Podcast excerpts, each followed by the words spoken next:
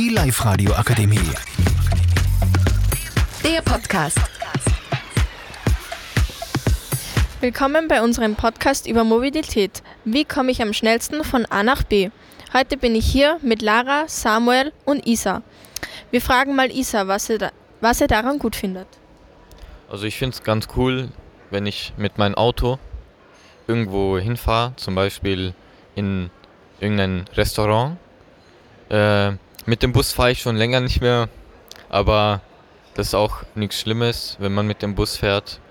Ähm, mein einziges Problem am Busfahren ist halt äh, die Leute dort. Manchmal kann man nicht so ähm, sicher sein, was da passiert und so.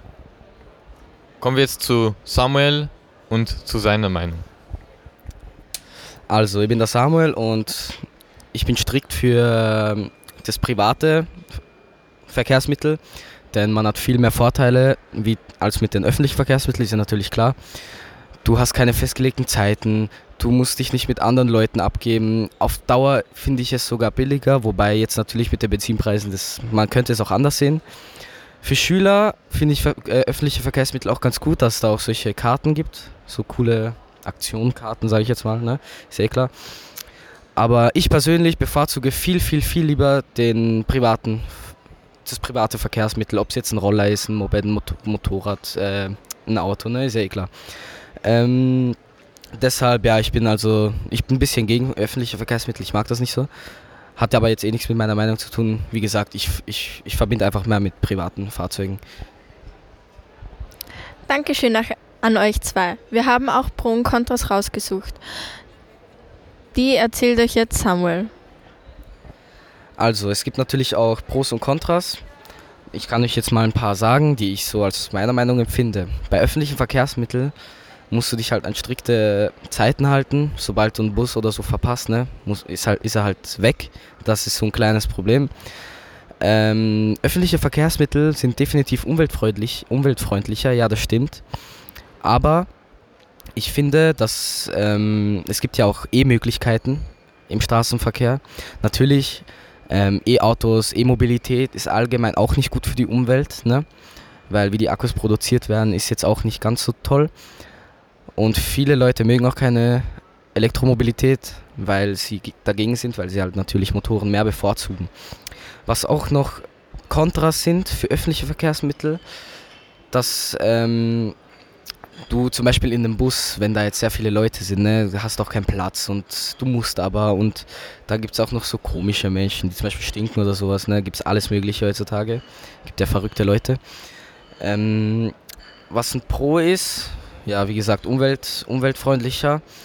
Ähm, musst dir keine Parkplätze suchen, du stehst weniger im Stau, kommt drauf an, wo du, also mit was du fährst. Mit dem Bus kannst du natürlich auch im Stau stehen, aber jetzt mit einer Straßenbahn oder mit dem Zug ist das natürlich sehr unwahrscheinlich.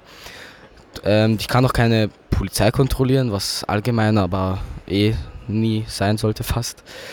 Ähm, das Flugzeug finde ich auch ein gutes Verkehrsmittel. Nur ist es halt ziemlich schlecht für die Umwelt, was halt nicht so, was halt auch wieder ein Kontra ist. Ne? Aber man kommt dafür schnell von A nach B. Jetzt haben wir die Gefahren im Straßenverkehr. Dafür fragen wir die zwei. Samuel, was findest du sind die Gefahren im Straßenverkehr? Also man hat es vielleicht schon öfters in den Nachrichten gehört, es gibt ja sogenannte Klimaaktivisten im Straßenverkehr zum Beispiel. Ähm, dies finde ich ist auch eine hohe Gefahr, weil du kommst halt nicht voran im Straßenverkehr und es gibt halt Leute, deren, deren Nervenspann jetzt nicht so groß ist und bestimmt ist da schon mal wer angefahren worden, könnte man meinen. Auch Verkehren sind natürlich, dass ähm, zum Beispiel jetzt in der Winterzeit, es ist eisig, ne? du kannst ja keinen Panzer auf der Straße fahren, also das ist halt auch ein bisschen blöd. Da bist du natürlich viel sicherer mit einem öffentlichen Verkehrsmittel unterwegs, wie zum Beispiel ein Zug oder so. Natürlich, der kann auch entgleisen, aber wann passiert das bitte? Ein Flugzeug stürzt auch nicht jede fünf Minuten ab. Und beim Autoverkehr kann halt viel passieren, weil die Leute oft abgelenkt sind. Natürlich durchs Radio, durchs Handy etc. Danke. Isa, kurz und knapp, was hältst du von Verkan Ver Gefahren im Straßenverkehr?